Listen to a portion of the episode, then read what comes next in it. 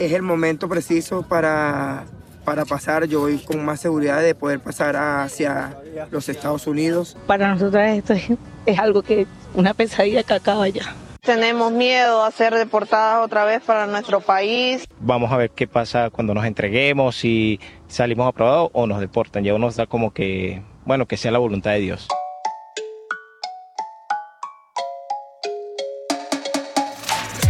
Como ellos, cientos de miles de migrantes esperan cruzar la frontera con México ahora que una controversial política fronteriza implementada durante la pandemia ha llegado a su fin.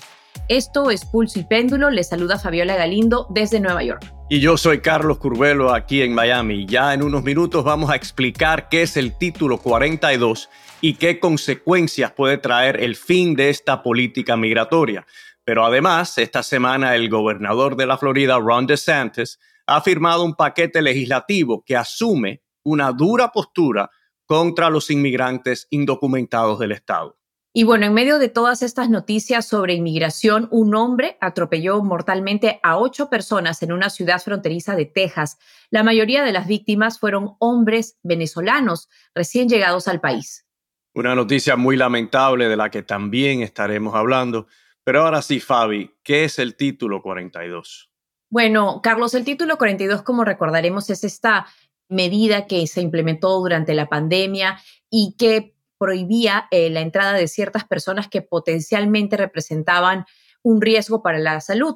Esto le permitía al gobierno, a las autoridades, expulsar rápidamente a los migrantes en las fronteras terrestres de Estados Unidos y se ha extendido varias veces hasta el día de hoy, que obviamente está expirando. La política duró prácticamente tres años y de acuerdo con el gobierno del presidente Biden, esta política estaría siendo reemplazada, de hecho, por políticas migratorias mucho más duras para regularizar la entrada de migrantes a través de la frontera con México. Sí, yo creo que para precisar, las personas tienen derecho cuando llegan a Estados Unidos, aunque lleguen sin permiso, a pedir asilo, ¿no? Y eso comienza todo un proceso burocrático. Bajo el título 42, Fabi, se les negaba, ¿no? Esa posibilidad y podían ser deportados inmediatamente. Creo que esa es la, la diferencia principal o lo que logró el título 42 utilizando la pandemia como pretexto. Y para tratar de entender un poco mejor qué va a pasar con los procesos migratorios ahora que el título 42 ya no es una opción, hablamos con Uriel García, reportero de inmigración para el periódico The Texas Tribune. Esto fue lo que nos dijo. Lo que va a pasar es que inmigración va a regresar a las leyes que históricamente ha estado usando. Y esas leyes inmigratorias son más estrictas. Por ejemplo, si uno cruza ilegalmente, lo que pasa es que inmigración los arresta y pueden ser, ser cargados con un crimen federal. Entonces pueden haber tiempo en la cárcel y también pueden ser prohibidos de entrar a los Estados Unidos por cinco años. Y durante ese proceso pueden perder cualquier otro beneficio que a lo mejor calificaban. Pero durante ese proceso, cuando sean arrestados, lo que sí hace es que les da la oportunidad de pedir asilo mientras están pasando por el proceso de deportación. Entonces, son dos casos a la misma vez. Entonces, inmigración nos quiere deportar, pero durante ese proceso federal, el inmigrante puede pedir asilo. Entonces, si califica para asilo, el caso de deportación se puede cerrar y abrir un caso de asilo. Pero el riesgo es que puede ser deportado, puede ser cargado y puede pasar tiempo en la cárcel. Carlos, y en las últimas semanas decenas de periodistas de todo el país han acudido a Tijuana y a otras ciudades fronterizas para reportar sobre lo que está pasando allí. Una de ellas es Kimberly Ábalos, reportera visual del medio digital The News Movement. Su documental sobre la situación en la frontera ya está disponible en el canal The News Movement en YouTube. Kimberly, gracias por estar con nosotros y quisiera que nos cuentes un poco sobre lo que has visto en la frontera. Se estima que hay cerca de 65 mil personas esperando del lado de México para cruzar la frontera. ¿Cuán grave es la situación de acuerdo a lo que tú has podido observar. Sí, mil gracias por la invitación a estar aquí a hablar de este documental. Cuando nosotros fuimos a Reynosa, habían como 10.000 migrantes en combinación en campos informales, en campos manejados por albergues, en varios albergues y muchísimos migrantes en la calle. Y en realidad, como el ambiente en Reynosa es, uno de mucha ansiedad, de parte de los migrantes como también de parte de las ONGs que están apoyándolos con varios recursos. Como ya saben, título 42 ha sido casi terminado ya varias veces y ahí como ellos siempre están en esta espera, en este limbo, como esperando poder cruzar, poder tener el chance de buscar asilo en los Estados Unidos. Ellos están huyendo condiciones de verdad muy difíciles en sus países, por eso han huido. Entonces están como sin la opción de regresar, sin ningún chance de poder cruzar a buscar protección y también están viviendo en un lugar muy peligroso en Reynosa. Reynosa es controlado por carteles. Cuando nosotros estuvimos ahí, eso fue un gran factor en nuestras capacidades de reportar, en los cuidados que tuvimos que tomar. Y muchísimos de los migrantes ahí, los, trabajadores de los ONG nos decían que casi todos han sido secuestrados. Sí conocimos varias personas, varias familias que han sido secuestrados. Y el punto ahí es que los carteles saben que los migrantes tienen conexiones en los Estados Unidos, entonces ellos buscan plata y si hablamos con un migrante que no fue parte de nuestro documental, pero él sí nos habló de su experiencia siendo secuestrado y torturado, él, su esposa y su hijo. Entonces, esto es apenas una de las cosas que están viviendo, uno de los peligros que enfrentan en Reynosa, en estos campos, encima de lo que ya sabrán son una gran falta de recursos y condiciones muy difíciles. Kimberly, te felicitamos por el documental, lo vamos a ver y además invitamos a toda nuestra audiencia que también lo vea. Yo quisiera ampliar por un momento para que nos ayudes a entender. La inmigración irregular siempre ha existido en Estados Unidos, eso siempre ha sido una realidad. Lo que en los últimos años se ha convertido en un espectáculo. Antes era muy difícil, por ejemplo, para un reportero ir a la frontera y encontrar personas que planeaban cruzar sin permiso a Estados Unidos. Pero hoy en día tenemos estos centros de refugiados, tenemos a las personas anunciando caravanas, anunciando que vienen a Estados Unidos. ¿Qué es lo que ha cambiado en la última década? Que lo de la inmigración irregular se ha convertido en algo muy prominente, muy visible, casi que en un espectáculo en la frontera suroeste de Estados Unidos. Bueno, tengo como varios pensamientos ahorita. Obvio, hay muchas situaciones en, los países centroamericanos y suramericanos. Empecemos con Haití. Nosotros conocimos muchísimos migrantes de Haití, ya se imagina la situación allá con la violencia y el poder de las gangas que han aumentado, como nosotros conocimos a un haitiano que fue entrevistado en, el documental, que hablaba mucho de la necesidad de huir, eh, entonces sí hay como situaciones nuevas que han empujado a los migrantes a buscar protección en los Estados Unidos, pero esto de como la presencia de tanta gente ahí en la frontera, una de las personas que entrevistamos fue muy clara, que hay este malentendido en el lado americano que la gente quiere cruzar ilegalmente, que la gente quiere invadir y que, yo no sé, estas caravanas y e, estas conversas así, pero la gente que está aquí, esta presencia, es porque ellos están buscando el método legal para cruzar. Si no, ellos tratarían de cruzar el río pero no, ellos están ahí, hay mucho, eh, una presencia de abogados ahí tratando de ayudarlos como calificar para un exemption, que hay, hay un proceso en que puedan cruzar aún con título 42 en puesto. Pero sí, si, si hay esta acumulación en la frontera, de verdad es por las razones que la gente tiene para migrar, pero también es porque ellos no quieren cruzar ilegalmente. Ellos están esperando que la frontera abra, que ellos tengan el chance de aplicar para asilo y ellos están ahí en espera, como es la razón que hay esta acumulación ahí en, Reynosa. ¿Y nos puedes ayudar a entender el rol de los coyotes, del crimen organizado, los carteles en todo esto? Porque me imagino que esas ah, redes ilegales han ayudado a organizar ¿no? todo este proceso de, inmigración o de inmigración irregular a Estados Unidos. Parte de la manera que los carteles ganan plata es ayudándolos a cruzar a los migrantes ilegalmente. Entonces ellos buscan como, hey, dame esta plata y yo te ayudo a cruzar de esta manera.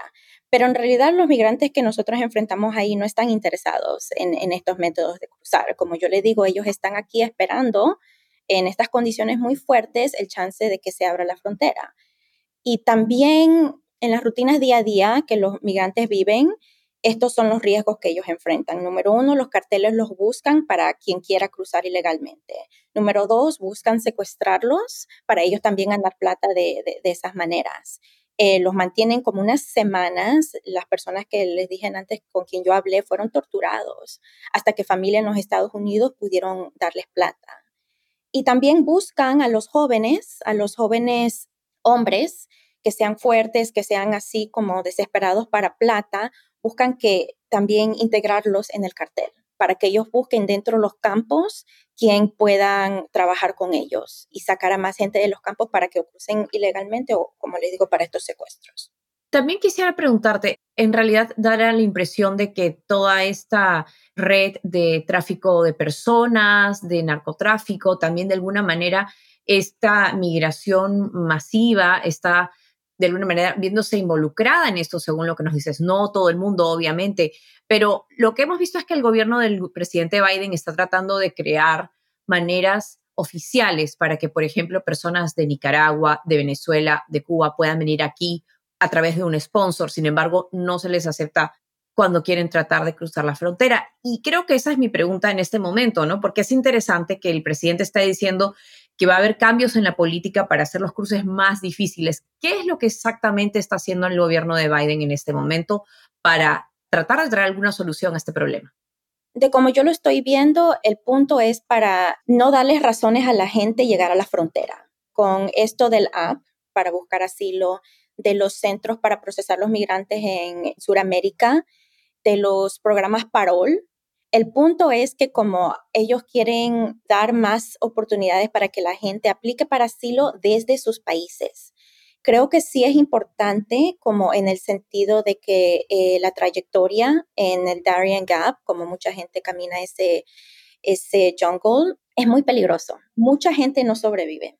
No solo cuando estuve en Reynosa hablamos de eso, pero también de los migrantes que han sido mandados en bus por Texas, eh, han llegado a Nueva York y todos también hablan de eso, de que hay gente que no sobrevive, hay gente que se pierde, hay gente que, que no puede con esa trayectoria. Entonces, sí creo que es significante que haya oportunidades para los migrantes para no tener que hacer eso, pero como ya sabemos, hay fallas, hay muchas eh, limitaciones que se están presentando. El app, todos saben que la mayoría de las veces no trabaja, eh, es glitchy, tiene problemas. Tenemos que ver cómo se presenta esto de los centros, de processing centers, creo que en Colombia y Guatemala, que son los primeros dos, y van a haber más. Y sí, los parole programs, hay solo un número de países que son elegibles para este parole, pero igual hay muchos países que no están incluidos y hay mucha gente que están huyendo por varias razones. Eh, entonces sí, todavía hay como muchas preguntas que contestar. Sí, estos cambios de políticas del gobierno de Biden, yo creo que son un reconocimiento que el status quo en la frontera suroeste de Estados Unidos ya no es sostenible, no puede permanecer así a largo plazo. Es más, las medidas que ha adoptado Biden son bastante agresivas, especialmente para un gobierno demócrata. Estamos hablando de 1.500 tropas que se están desplazando en la frontera suroeste de Estados Unidos. Eh, esa idea en el pasado ha sido criticada por la izquierda en Estados Unidos como militarizar la frontera, algo que la izquierda siempre ha rechazado y sin embargo ayer el gobierno de Biden confirmó esta nueva medida y también se ve que le están cerrando las puertas a las personas que quieren aparecerse a la frontera, en la frontera. ¿Y ¿Ha habido algún tipo de reacción por parte de los, ah, de los que están esperando entrar en el país están preocupados, están al tanto de estos cambios en las políticas migratorias de Estados Unidos? Cuando yo estaba en Reynosa, yo me di cuenta que ellos tienen ideas muy generales. Lo único que saben es que han huido, no tienen chance de regresar y algo les está bloqueando. Algunos sabían lo que es título 42, pero quizá no por nombre ellos de verdad solo quieren, como digamos, eh, hacer las cosas bien. si tienen que esperar aquí para entrar a los Estados Unidos, van a esperar. Si hay oportunidades de calificar como un exemption y cruzar la frontera con ayuda legal, lo van a hacer. Con el app, en, ese tiempo todavía no, no se había estrenado de esta manera, pero los trabajadores de ONGs en Reynosa sí hablaban que ese app tiene, o sea, súper mala reputación y que siempre estaba crashing y que no tenían mucha confianza en que esto pueda ser un, un success como para, para la gente buscando asilo. Eh, sí hablé con, con unas de ellas cuando se presentó este app, como que estaba expandiendo de esta manera para los que buscan asilo, y me dijeron lo mismo, como que no está trabajando el Wi-Fi, el acceso al Wi-Fi previene mucha gente de registrarse. ¿Qué tal ellos que no tienen teléfono? Creo que es el punto más obvio. Entonces sí, creo que para también implementar e informar a los migrantes que hay estas opciones va a ser un reto. Y antes de despedirnos, Kim, quisiera preguntarte más concretamente, entonces, ¿qué es lo que cambia a partir de hoy? ¿Qué crees que es lo más importante que la gente debe saber, la gente que quiere ingresar a Estados Unidos, la gente que ya está aquí? ¿Qué es lo que va a cambiar a partir de hoy en la frontera? Creo que el gran miedo es que hay este, este concepto que la frontera va a abrir y que todos los que están ahí estancados van a poder cruzar e invadir y, entrar en una manera bien caótica. No, eso también me han hecho claro, que lo que va a pasar es que ahora la gente tiene el chance de aplicar para asilo. Los que no califican pueden ser retornados, pueden ser deportados. Los que sí más o menos tienen un caso, quizás sí puedan entrar, puedan permanecer en, en los estados mientras sus casos son procesados en las cortes pero creo que en realidad lo importante aquí es que la razón que la póliza ha sido tan controversial es porque es un derecho humano poder buscar protección en otros países. Y todas las maneras que los Estados Unidos ha tratado de bloquearlo ha sido un problema. Entonces creo que ahora que la gente tiene el acceso, tiene el chance como, no es que todos van a entrar, no es que todos no, no tienen que pasar por un proceso legal para poder permanecer aquí, pero siquiera ahora tienen la oportunidad y, es lo, y de hacerlo legalmente aquí es el punto para tanto de los migrantes con quien hablamos, como ellos están esperando hacer las cosas bien y ahora quizá tengan el chance de llegar.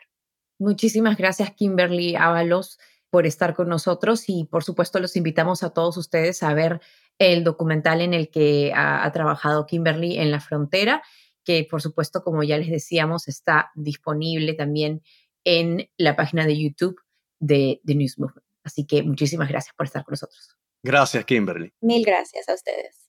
Bueno, una interesante conversación con Kimberly, Fabi. Eh, yo sí creo que las cosas están cambiando drásticamente en la frontera suroeste de Estados Unidos. Yo creo que estamos viendo que en la política de Estados Unidos está emergiendo un nuevo consenso. Las voces de ambos extremos yo creo que están siendo ignoradas y vemos que Estados Unidos busca una manera de ser un país de inmigrantes, como dijo el secretario de Seguridad Nacional ayer, Alejandro Mayorkas, Estados Unidos es un país de inmigrantes, pero también es un país de leyes, ¿no? Y el caos que se ha visto en la frontera suroeste de Estados Unidos, yo creo que se entiende que esa no es una situación eh, viable eh, ni positiva a largo plazo y de que se tienen que encontrar otras soluciones. Así es, Carlos, y también es tan importante acordarnos de todo lo que está sucediendo en estos países, específicamente Venezuela, por años viene perdiendo población, son millones de personas las que han salido de Venezuela, más de 7 millones que han migrado a todos países de Latinoamérica, llegó la pandemia, esas personas han salido de esos países a los que migraron para viajar hacia el norte. Cuba está experimentando el éxodo más grande de personas que están saliendo de la isla, más de 200 mil personas. Nicaragua también está experimentando una cantidad de migrantes que salen de ese país. Es decir, también tiene mucho que ver los gobiernos que experimentan estos lugares, las medidas, las políticas que viven, la opresión por la que estas personas están decidiendo, obviamente, salir. Hemos hablado de ese tema de migración muchas veces, no solamente adultos, sino también niños. Y a mí personalmente me ha impactado mucho escuchar lo que decía Kimberly, que prácticamente todos los que están en esos campamentos o han sido secuestrados o han sufrido algún tipo de tortura. Es decir, es realmente un sufrimiento enorme el que se está viviendo en este momento y ojalá se pudiera hacer algo para aminorar ¿no? Ese sufrimiento que experimentan estas personas. Claro, no, y hay que recordar, Fabi, e, es importante resaltar eh, este punto. Las personas que se han acumulado ahí en la frontera son víctimas, son personas que están absolutamente desesperadas. Ahora, eso no quiere decir que Estados Unidos puede invitar o abrirle la puerta a cualquier persona de cualquier parte del mundo que esté en una situación difícil, porque no es un sistema migratorio sostenible, ¿no? No, no, es realista ese tipo de modelo. Sin embargo, no se puede culpar a estas personas. Los culpables son sus gobiernos, eh, los culpables son las redes estas de criminales que se aprovechan de estas personas, que crean una situación tan difícil en muchos países. Eh, a largo plazo, Estados Unidos lo que debe hacer, en mi opinión, es invertir en el hemisferio, invertir en el hemisferio para que los gobiernos sean más leales a los principios democráticos, para que tengan los recursos para garantizar la seguridad eh, de las personas que viven en sus países y también hay que hacer algún tipo de acuerdo hemisférico para que Estados Unidos no sea la única opción para las personas desesperadas. Canadá es un país que en muchas instancias necesita trabajadores para su economía. Hay otras economías en el hemisferio, como la chilena, que son economías desarrolladas que pudieran eh, absorber eh, algunas de estas personas. Se debe hacer algún tipo de acuerdo multilateral para que la frontera suroeste de Estados Unidos no sea la única opción. Y lo que dices es importante. Otros países podrían también tratar de crear vías legales para la migración, pero lo cierto es que todo lo contrario es lo que está ocurriendo. La tendencia es más bien crear más obstáculos para la inmigración. Estamos viendo que Chile está implementando políticas también antimigratorias. Países en Europa hacen lo mismo. Ahora estamos viendo Canadá y Estados Unidos también están de alguna manera bueno, podemos decir creando obstáculos o también sería un eufemismo para decir creando vías legales, pero que en realidad, como decía Kimberly, son vías que no están funcionando como deberían, ¿no? Ese aplicativo por Internet, la gente no tiene ni la, ni la conexión a Internet, ni el teléfono suficientemente capaz para poder llenar un formulario de migración en un teléfono. Entonces, se está haciendo esto por un lado, pero al mismo tiempo son vías que no son realmente accesibles por lo que hemos podido ya ver a través de la experiencia que están viviendo estos migrantes, ¿no? Entonces es realmente la tendencia es lo opuesto, a ver cómo hay más países que más bien están creando maneras y obstáculos para evitar la migración. Así que vamos a ver qué sucede en este caso, ¿no?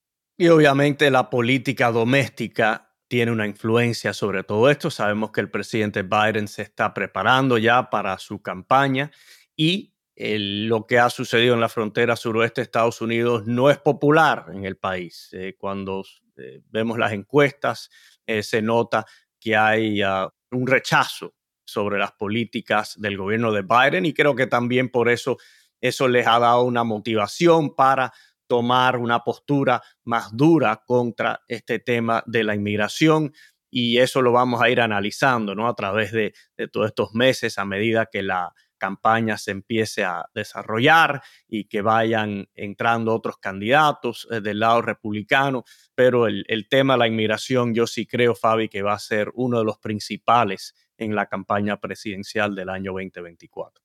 En definitiva, ha acaparado todo tipo de titulares y bueno, como tú dices, pero vamos a ver qué tan duras son las políticas que la gente quiere aprobar o va a estar a favor, porque ahora vamos a ir a tu estado, Carlos, en donde estamos viendo que el gobernador Ron DeSantis aprobó un paquete legislativo que ha sido noticia en todo el país porque lo han llamado uno de los paquetes antimigratorios más duros, más radicales, como se le quiera llamar en este país, ¿no?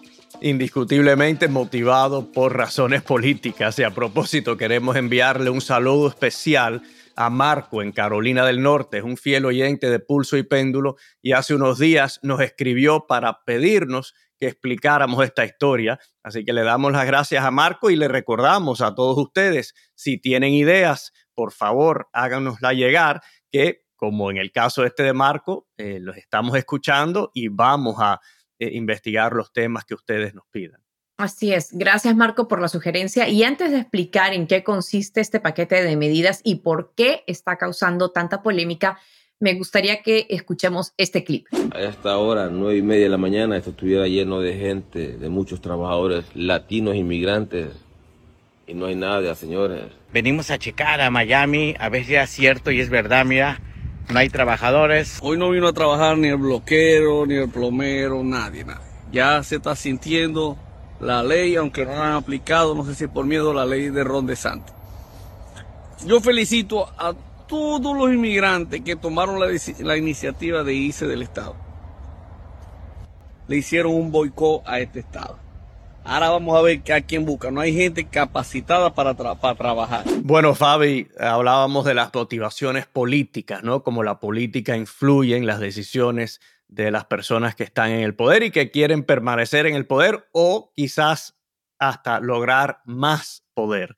Y sabemos que el gobernador de la Florida, Ron DeSantis, eh, a pesar del barraje de ataques que ha recibido por parte de su ex mentor y el expresidente de Estados Unidos, Donald Trump, en semanas se espera que anuncie que él va a buscar la presidencia de Estados Unidos o bueno, que quisiera ser el candidato republicano para la presidencia y esa es la motivación principal de este nuevo paquete de medidas contra la inmigración ilegal en el estado de la Florida. En el estado de la Florida el tema de la inmigración irregular nunca ha sido muy prominente. Claro, hay personas aquí que rechazan las leyes migratorias de Estados Unidos, que saben que es un problema. Sin embargo, en Florida, dada la economía, la necesidad que siempre ha habido de mano obrera en la construcción, en los hoteles, en los restaurantes, como que el tema de la inmigración irregular eh, nunca ha sido un tema de mucha pasión ni de alta prioridad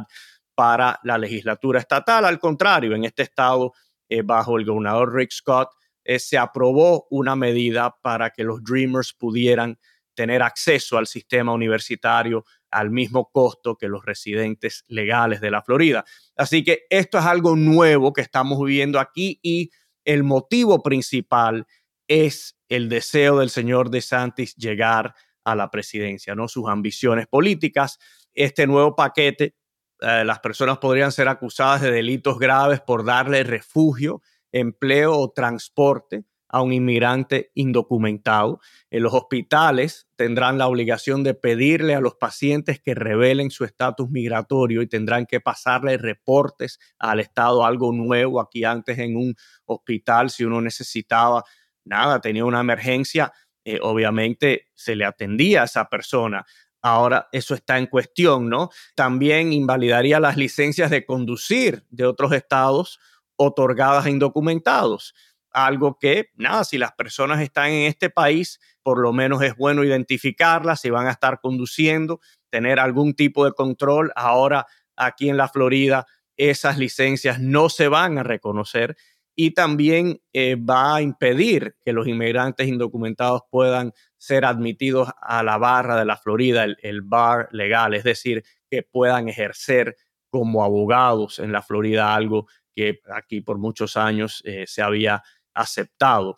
Eh, así que es un ah, cambio drástico. También se han destinado 12 millones de dólares al programa de transporte de inmigrantes a otros estados. Este es el programa de DeSantis que fue sumamente controversial y que en mi opinión él mismo reconoció fue un error porque no lo volvió a hacer cuando transportó a un grupo de inmigrantes del estado de Texas, ni siquiera estaba en la Florida, del estado de Texas al estado eh, de Massachusetts. Eh, yo me imagino que eso no va a volver a ocurrir, que de ahora en adelante bajo el programa solo se enfocarán en las personas que están en la Florida, porque eso le causó mucho daño, o algún daño, diríamos, a, DeSantis eh, políticamente. Así que, Fabi, como te dije, esto es algo nuevo para la Florida, esto es algo inesperado, esto es algo que muchos grupos empresariales, muchas cámaras de comercio están criticando, porque en la Florida, como en todo el país, hay una escasez de trabajadores y esta política nueva va a ser eh, mucho más difícil que las empresas, que la industria de la construcción, los hoteles, los restaurantes puedan tener los empleados que necesitan para servir a los residentes de este estado y también a muchos turistas que vienen aportar a la economía de la Florida. También me parece interesante las razones que tiene De Santis para aprobar un tipo de ley como esta, ¿no? Como tú dices, tiene intenciones de lanzarse a la candidatura presidencial. Entonces me pregunto si esto es justo para la gente de la Florida, si él lo está haciendo para llamar atención a nivel nacional, pero sin embargo las consecuencias y los verdaderos facturas de lo que está haciendo con esta ley va a ser pagada por las personas de la Florida. Es decir, en el video que escuchábamos hace unos momentos se ve cómo hay mucha más escasez de trabajadores. Los sitios de construcción están abandonados, aparentemente es lo que estamos viendo. En fin, o sea, los trabajadores están decidiendo decir, bueno, si no nos quieren aquí, nos vamos a otro lugar, que busquen a alguien más que haga el chirro, que busquen a alguien, que busque alguien más que haga la construcción, que busquen a alguien más que trabaje en todos los tipos de servicios. Entonces, me pregunto si es justo para la gente de la Florida tener a un gobernador que está pensando no en la Florida, sino en su candidatura presidencial y por eso aprobando leyes como esta, porque lo que vemos también, por ejemplo, para dar un ejemplo de cuál es la contribución de los migrantes, nada más en el condado de Miami-Dade, los migrantes operan el 70% de los negocios pequeños, más de 60% de los trabajos en tecnología. Y en el año 2019 ganaron salarios en total de 44.500 millones de dólares. 44.500 millones de dólares que de hecho gastaron en hipotecas, alquileres, en que volvieron a gastar dentro del Estado. Es decir, si se ahuyenta a esta cantidad de gente, a esta cantidad de capital, ¿no está haciéndole daño esto al Estado de la Florida? Indiscutiblemente le va a hacer daño, Fabi. Hay muchas personas en el estado de la Florida que dependen de inmigrantes irregulares para cuidar a sus niños, para cuidar a personas mayores, para fabricar casas y edificios Así que no hay duda, no hay duda en mi mente de que el señor De Santis está poniendo como prioridad sus intereses políticos. Desde la perspectiva de De Santis, él tiene dos rivales principales, el señor Trump en la primaria y luego el señor Biden. En la primaria esto le sirve para decir que él ha eh, adoptado una política dura contra la inmigración ilegal. Sabemos que ese era uno de los, y sigue siendo uno de los puntos principales del señor Trump y de Santis quiere derrotar a Trump en la primaria. Y como mencionamos antes, sabemos que las políticas eh, de Biden en cuanto a la inmigración eh, no reciben mucho apoyo en las encuestas, son impopulares. Cuando le preguntan a las personas cómo evalúa la labor del señor Biden sobre el tema de la inmigración, casi siempre la tasa de desaprueba es mucho más alta, ¿no? De los que aprueban de la labor que ha hecho. Así que DeSantis ve esto como una manera de lograr una ventaja sobre estos otros dos señores. Y mira, nadie debe apoyar la inmigración ilegal, no se debe celebrar la inmigración irregular. Todo país tiene el derecho y el deber de controlar su frontera, de determinar quién puede entrar y quién no puede entrar en su país. Eso no es lo que se está discutiendo aquí. Ahora, hay una realidad, por muchos años a Estados Unidos han inmigrado muchas personas irregularmente y estas personas se han integrado en la economía y estas personas están aportando, no todos, obviamente hay algunos que, como el resto de la población, cometen delitos y, son problemáticos y a esas personas nadie las debe defender, pero la gran mayoría son personas que están aportando, haciendo trabajos que la mayoría de los ciudadanos de este país o quizás ningún ciudadano de este país quiera hacer. Entonces, al adoptar esta política, uno lo que está agrediendo la economía de la Florida le está complicando la vida a las pequeñas empresas que no pueden encontrar empleados. Está causando más inflación porque la falta de empleados crea una presión para que se le pague más a las personas y luego también suben, sube el costo de los bienes y la inflación se sigue alimentando. Así que, a mi juicio, esta medida, y podemos estar de acuerdo que la inmigración ilegal no está bien, pero este no es el sistema, esta no es la manera para arreglar el problema de la inmigración irregular en Estados Unidos.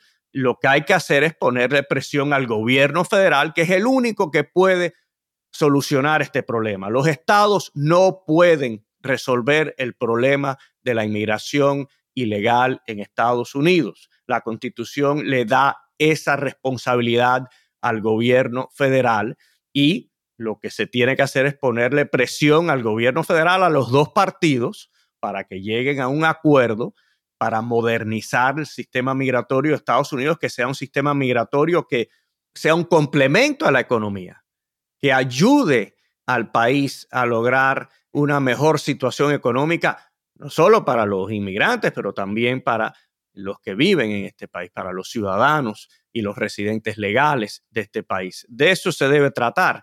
Esto es para llamar la atención, para decir que el señor DeSantis es más eficaz que el señor Trump en el tema de la inmigración, para decir que eh, también es mejor que el señor Biden y naturalmente cualquier político quiere ascender, quiere ser popular, pero yo creo que eso no se debe hacer de una manera que termine dañando la economía del Estado de uno y complicándole innecesariamente la vida a las personas. Sí, bueno, y más eficaz también, pero en dejando a la gente sin trabajo. Ayer me escribió una mujer que trabaja en un hotel en la Florida y me decía justamente que la habían despedido por este tema, que por el tema de Liberify y que tienen que verificar si tienen un Social Security, pues se había quedado sin trabajo. Y algo que me parece interesante de esta ley, y corrígeme si me equivoco, es que esta ley de DeSantis califica de inmigrantes ilegales o indocumentados, no solo a aquellos que se encuentran sin autorización por parte del gobierno federal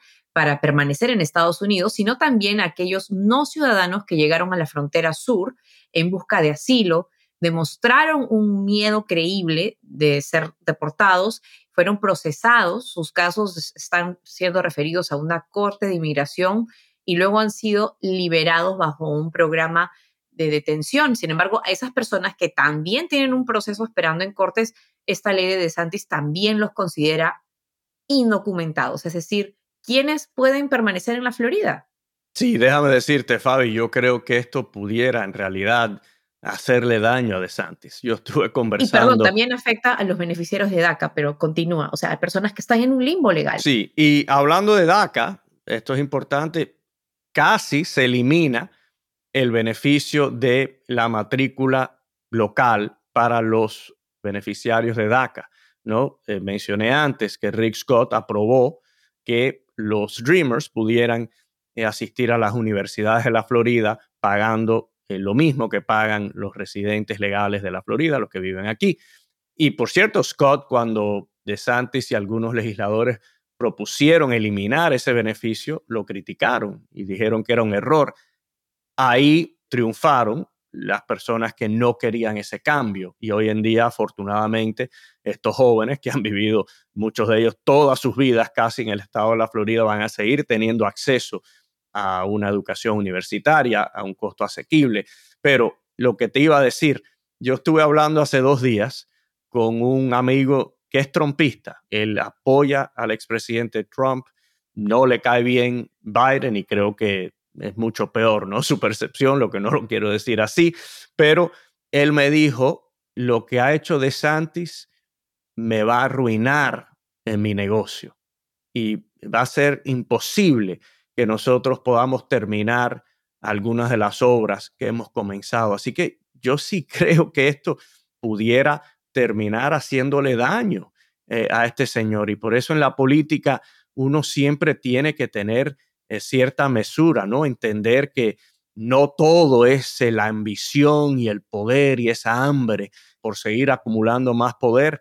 Eh, yo de verdad creo que esta medida que tiene la intención de, de mejorar la posición del señor DeSantis en la primaria republicana pudiera terminar haciéndole daño.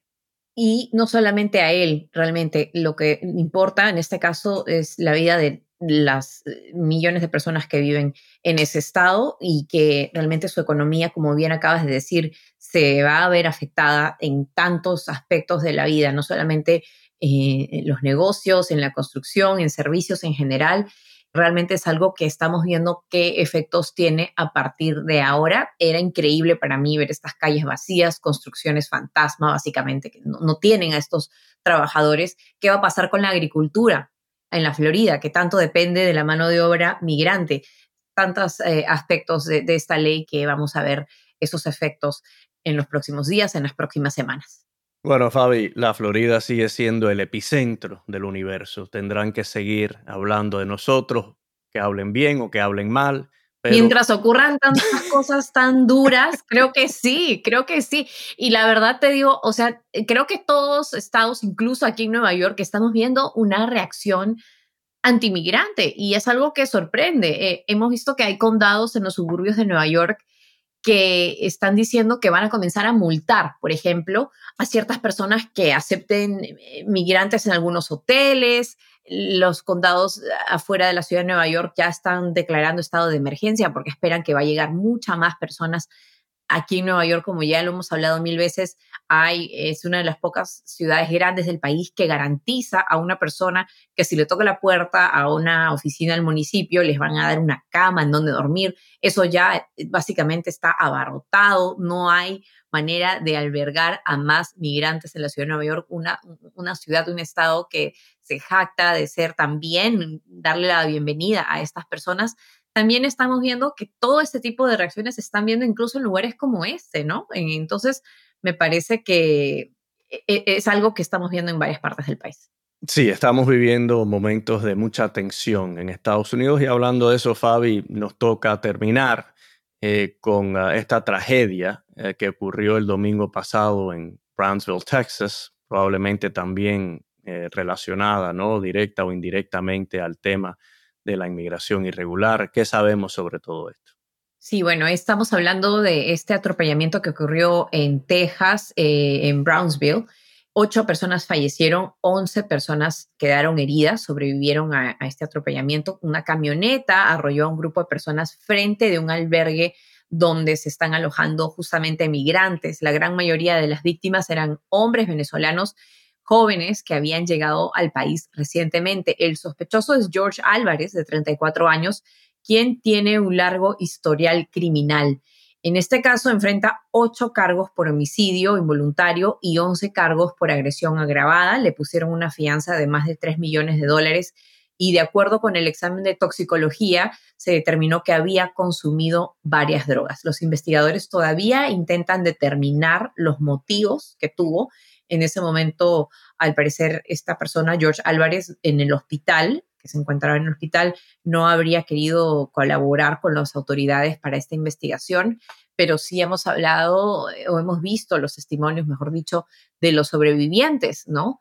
que dicen muchas veces, pues, han quedado incapacitados, ¿no? Han sufrido múltiples heridas, que los, ha cambiado su vida para siempre y también hemos visto los testimonios de las familias que están en Venezuela, de estas víctimas que realmente simplemente estaban esperando que sus familiares lleguen a este país para un futuro mejor y ahora pues ni siquiera están vivos. Así que definitivamente ha sido una tragedia y, y mucho se dice que pues esto, eh, estamos viendo estas aglomeraciones de, personas, de migrantes recién llegados en varios puntos de diferentes ciudades, eh, no solamente en la frontera y, realmente, pues, como repetimos, se está investigando cuáles fueron las verdaderas motivaciones de esta persona para atropellar a tanta gente. Qué pena, ¿no? Pasarse meses, quizás, o años para tratar de llegar a Estados Unidos, para buscar un nuevo comienzo y terminar así. Bien difícil. Pero, Fabi, yo no quiero terminar el programa así. Así que quiero eh, recordarle a todo el mundo que a pesar de todas estas tragedias, de toda esta discordia, yo sigo opinando que vivimos en el país más grande del mundo. Y por eso es que hay decenas de miles de personas intentando entrar en el país, porque este país, a pesar de todos sus defectos, a pesar de la violencia que se ve aquí, de toda la discordia, eh, los ataques que vemos en la política, yo creo que este país sigue siendo eh, la esperanza del mundo y nosotros tenemos el, el privilegio de vivir aquí. Así que un pequeño pensamiento positivo para terminar eh, lo que ha sido un episodio un poquito difícil esta semana. Así que con eso te agradezco a ti siempre eh, por ser una gran compañera y por, por supuesto muchas gracias a, a nuestra gran audiencia. Así es. No, estoy de acuerdo contigo, Carlos. O sea, no estamos viendo esta, este flujo de migrantes ir a Rusia, por ejemplo, ¿no? O sea, seguimos siendo la mejor opción en este país y creo que estamos aquí para eso, para hablar de lo que sucede de una manera objetiva, de una manera en que buscamos una solución que sea más humanitaria, que como bien dices también se cumplan las leyes en este país, pero de todas maneras seguimos siendo esa opción, ¿no? Así que como siempre los invitamos a que nos dejen un comentario, se suscriban a nuestro canal de YouTube o también nos pueden seguir en Spotify, Apple Podcast o en el aplicativo que más le guste. Saludos y hasta pronto. Pulso y Péndulo es un podcast producido por The Branch. Mónica Espitia es nuestra productora ejecutiva, Lucy Cabrera y Yesenia Moreno son nuestras productoras asociadas y Maxi Frini es nuestro editor y diseñador de sonido.